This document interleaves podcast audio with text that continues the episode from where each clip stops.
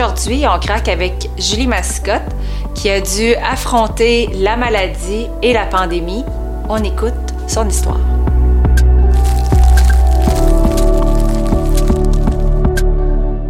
Première craque, euh, en fait, c'est euh, de découvrir, ça fait quand même 3-4 ans auparavant, euh, avant 2019, que je me plaignais de certains maux physiques et tout ça. Mais ayant une compagnie dans le monde de l'événementiel qui s'appelait Tapis Rouge, j'étais dans le tapis. Alors, la pédale dans le fond. Alors, j'avais pas vraiment beaucoup de temps pour m'arrêter. Et on a découvert en avril 2019 un fibrome de 16 cm dans mon utérus. Euh, j'ai été opérée d'urgence, donc un mois plus tard, 21 mai, je rentrais euh, à l'hôpital pour cette opération-là. Et euh, bon, on s'entend que l'hystérectomie est une opération assez normale hein, chez la femme. Plusieurs femmes doivent passer par là au cours de leur vie. la seule chose, c'est que pour ma part, l'opération a très mal tourné. Et euh, pour avoir eu une compagnie qui, était, qui avait le mot rouge partout euh, dans la vie, mais là, cette fois-là, ce jour-là, j'ai été code bleu. Et je n'avais aucune idée c'était quoi. Alors, suite à la première opération, euh, ça en est suivi une hémorragie interne. Le cœur a arrêté de battre. On m'a ramené au bout de quatre manœuvres de réanimation. 3,5 euh, litres de transfusion sanguine, une seconde opération. Je me suis réveillée aux soins intensifs euh, où j'ai été pendant quatre jours. En me réveillant, j'ai la seule chose que j'ai pu dire, mon Dieu que j'ai une belle chambre. je savais pas du tout qu'est-ce que je faisais là. Euh, et, et bon, en fait, je suis passée de l'autre côté. ce fut ce fut une expérience euh, à laquelle je travaille encore beaucoup. À ben laquelle je travaille encore beaucoup au quotidien pour comprendre et tout ça, parce que je suis peut-être un peu lente, pourtant. Mais j'ai. Euh, cinq mois plus tard, j'ai eu le choc post-traumatique de la mort.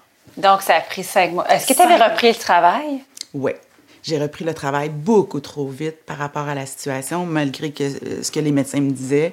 Euh, j'avais quand même un petit peu la, la tête dure. Puis quand, quand, tu sors de là, de, de cet épisode-là, surtout avec ce que je vivais aussi au niveau personnel, ben tu as comme un instinct de vie.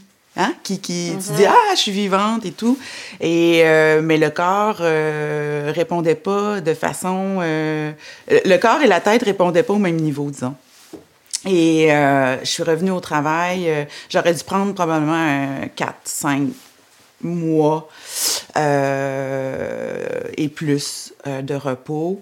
mais bon, quand on est en affaires, il, faut, il faut assumer, il faut revenir. Il fallait, que ça, fallait que la machine se remette en branle. Hein. Et je suis revenue encore une fois dans le tapis.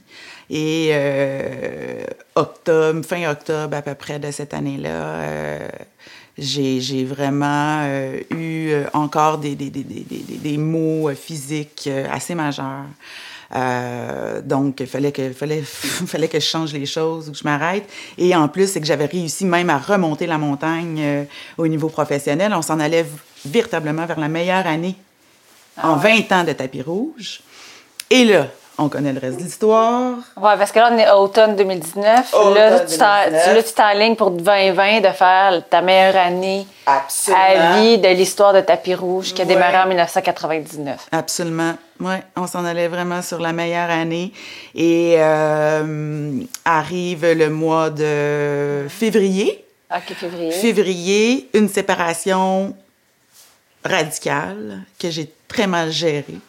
Euh, qui était quand même d'une courte relation, mais euh, assez intense. Et, et euh, bon, ayant vécu aussi ça ensemble, hein, ça, ça, crée un attachement un peu différent. il m'avait accompagné. Parce que là, tu as dit que tu avais fait un choc post-traumatique cinq mois plus tard. Et puis là, ça, tu l'as. Est-ce que pour toi, c'est guéri? Ce choc-là, ou c'est un défi encore comme c'est un... Mais c'est pas un défi Là, il y a beaucoup. Euh, tu vois, ce matin, on disait, euh, pas ce matin, ce week-end, euh, on me parlait de l'acceptation. mm. qu'on n'a pas nécessairement accepté. On a à se résilier. Et ça, je trouve que ça fait une différence dans ma vie. C'est exactement ce que je pense. Mais je cherche à comprendre. J'en parlais ce week-end avec, avec Karine Champagne, justement, de, de, de mon expérience. Puis je découvre encore des choses. Ah, Je découvre encore des choses. Je me connecte à quelque chose aussi euh, qui est très nouveau pour moi actuellement. Euh, on parle souvent du sixième sens, de l'intuition et tout ça.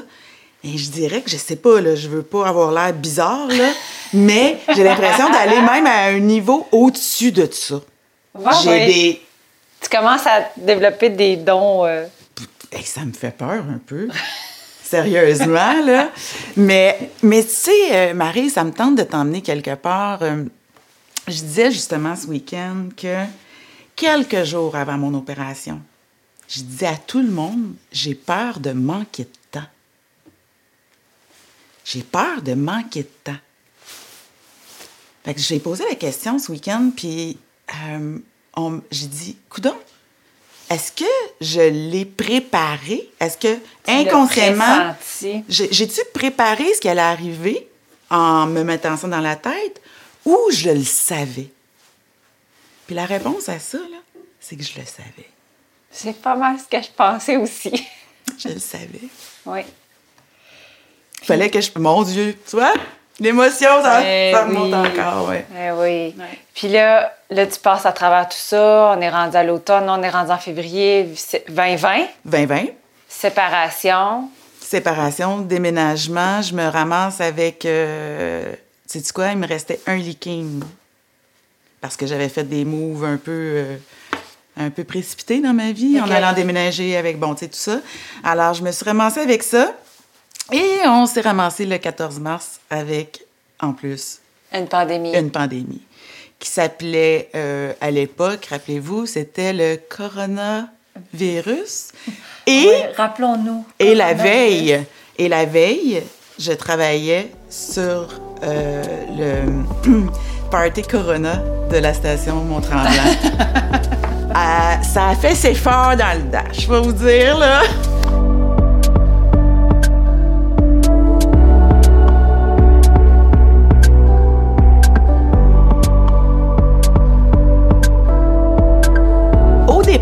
Le Tapis Rouge couvrait euh, trois niveaux. Les communications, euh, communication, image et euh, la production d'événements. j'ai eu de nombreux clients pendant de nombreuses années dans le développement de l'image corporative, au niveau publicitaire aussi. et à un moment donné, ben c'est ça. J'ai eu des bons coachs qui m'ont dit là, Julie, il est peut-être le temps que tu focuses euh, puis que tu te niches, tu sais. Parce que, euh, à vouloir tout. Mais tu sais, quand on est jeune, 24, 25, 26 ans, on veut tout faire, tu sais. Et, euh, et c'est ça. Fait que je m'éparpillais. Alors, il a fallu recadrer et c'est là que j'ai choisi de me consacrer dans l'événementiel. Donc, euh, tu étais dans les premières à l'époque, ça existait. Écoute, à l'époque, en 99, il faut se rappeler que le monde de l'événementiel appartenait à deux mondes appartenait au euh, disco mobile, les DJ et les discos mobiles de ce monde, ou aux films de relations publiques. Il n'y avait pas l'entre-deux. OK. Alors, c'est sûr qu'on a été, euh, je te dirais, on a marché un terrain euh, qu'on a défriché au cours des années. et, et, moi, ma formation de designer, je l'ai appliqué à ce domaine-là. Donc, je me suis toujours nommée comme, ou présentée comme une designer événementielle. Hmm. Alors, le design d'événements n'existait pas. Et, euh, et c'est drôle parce que là, je réinvente, je défriche encore. Je pense que je pense que j'aime ça finalement ouais, défricher. Ça, parce que là, défriche. Ouais, parce que là, c'est j'ai fait un, un, un, pas euh, différent aussi dans ma vie, un virage. Et là, c'est designer de vie. Ah, c'est vrai. Mais là, là, la pandémie, elle arrive. Là, tu survis parce que les entreprises d'événementiel, c'est certain que c'est les. avec les restaurants qui ont mangé un coup très, très dur. Euh. Un coup. Euh, Marise, je pense que la craque, elle est là. Tu sais, la, la, la, vraie craque arrive quelque part. Euh, sais, parce qu'on est en instinct de survie, hein, mars, avril, on sait pas trop, là. Ah, ouais. Puis on trouve ça cute, là, mais, tu sais, moi qui n'ai pas de misère à avoir une petite pensée positive, euh, ça va bien aller, euh, ah, wow, tu sais, puis on se le dit, tout ça, mais ça va pas bien pantoute, là. Pantoute, pantoute, pantoute. Mais j'essaie de tenir le coup. Et euh, arrive le mois de mai, tu sais, je viens de fermer mon entrepôt parce que là, il faut, tu sais, il faut, il faut s'ajuster. Euh, un entrepôt à fermer, euh, les contrats qui, qui, qui là, tout, tout, tout, tout, tout, tout, tout, tout, tout s'arrête. Tu vois même plus ton équipe de travail, qui était ma famille. Euh, on est en confinement. On peut pas aller, je peux pas aller chez mes parents. Mon fils peut pas venir parce que, tu sais, regarde, Euh, isolement. isolement. Et là, ça frappe, ça fesse. Et j'ai mis les deux genoux à terre. Là, j'ai comme fait, oh boy, j'ai vraiment plus envie de jouer au jeu de la vie. Et ce que je me répète à ce moment-là, c'est de dire, Colin, je t'ai rendu l'autre bord le 21 mai 2019. Pourquoi tu m'as pas laissé là? Pourquoi je suis obligée de traverser tout ça, là? Ben, ça a l'air que j'avais pas fini ma mission. Là, c'est ça. Mais, euh, et euh, écoute, je, je- je me suis ramassée euh, tout simplement perdue, sans repère. Et c'est en écoutant un vidéo, ce qui est drôle, en fait, l'histoire, là, mais c'est en écoutant une vidéo de Jean-François Lacasse de M'aider, m'aider. Ça m'a Ouais. fait allumer. Une amie m'a transféré ça, sachant que j'allais vraiment pas bien.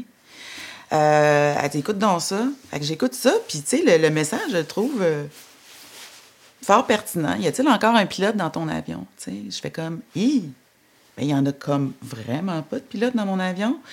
Il est éjecté, puis en plus, je veux pas que le parachute ouvre. Alors, ce que ça m'a dit, C'était assez, là. ce que ça m'a dit tout de suite le lendemain matin, j'appelais mon médecin et là, euh, c'est enclenché. Écoute, j'ai été pris en charge. Je suis une bénie. J'ai de la gratitude fois mille parce que je me suis ramassée à l'hôpital euh, où j'ai été reçue euh, par un homme qui avait l'air d'un cosmonaute, là, parce que, tu sais, on est en début de pandémie, hein, fait que faut Ah se rappeler que là, les médecins écoutent les casques, les... puis euh, tout ce que je vois, c'est des yeux, puis moi, je pleure comme une machine, là. Et là, je me suis vraiment, vraiment, vraiment... euh, c'est... euh, je, je me suis laissée tomber. Je me suis laissée euh, prendre en charge. En fait, t'as comme laissé tomber l'armure que tu Ah! portais depuis très, très, très, très longtemps. trop longtemps. Fait que ça c'est euh, ouais, exercice. Ah, écoute, puis rendu là, là c'est même pas un exercice d'humilité, c'est même pas un exercice c'est même pas un exercice de démontrer sa vulnérabilité hein. C'est de dire J'abandonne. j'abandonne. Je me laisse aller, pareil comme sauter en parachute. Et, euh, et là, à partir de là, j'ai pu commencer. Tu sais, juste de sentir hein, qu'on est, euh, qu'on est pris en charge, qu'on a des gens bienveillants autour de nous. Euh, et on a posé le diagnostic, tu sais, dans le sens que moi, j'étais sûre que j'avais encore des répercussions physiques. Mais hey, c'est fort, là. L'épuisement là, du corps, là, cher entrepreneur de ce monde, c'est quelque chose à regarder à tous les jours. Moi, j'avais des palpitations cardiaques. Je, je shakeais de même, puis je pas, pas par nervosité. Je shakeais comme ça. Euh, j'avais des douleurs. euh, je disais que j'avais mal au cerveau. Ouais.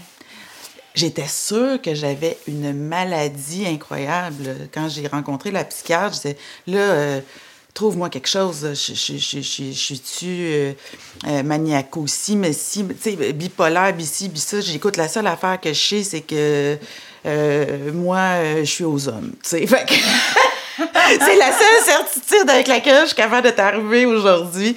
Et elle avait quand même bien ri. Une jeune psychiatre en plus, incroyable, que j'ai eu la chance de rencontrer. Et elle me dit, écoute, j'ai parlé avec ton médecin, rassure-toi. Mais par contre, tu es en épuisement majeur, burn-out, en peine d'amour, que moi j'appelle processus de deuil. Puis moi, le- la peine d'amour, je l'appelle le burn love. Moi, j'étais en épuisement amoureux, point. J'avais mis une croix là-dessus. Je ne voulais plus rien savoir de cette souffrance-là. Et, évidemment, le choc post-traumatique de la mort, qui était là, très omniprésent. Et... euh, Donc, tu avais à régler quand même trois éléments. ah, écoute, puis là, peu, la COVID, quatre déménagements, Ok. euh, tu sais, on s'entend, là. Fait que, euh, la, la, tu sais, c'était, le- ouais, le sac était plein, là.